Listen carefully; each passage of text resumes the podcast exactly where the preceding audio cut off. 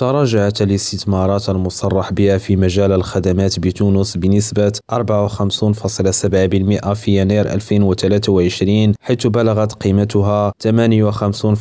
مليون دينار وذلك وفق الوكالة التونسية للنهوض بالصناعة والتجديد وحسب مؤشرات حول الصناعة التونسية أشارت الوكالة إلى أن عدد المشاريع المصرح بها ارتفع بنسبة 14.7% ليبلغ 919 مشروع وأضاف نفس المصرح المصدر أن هذه المشاريع ستساهم في إحداث أكثر من 3000 منصب شغل جديد يونس أكريم ريم راديو تونس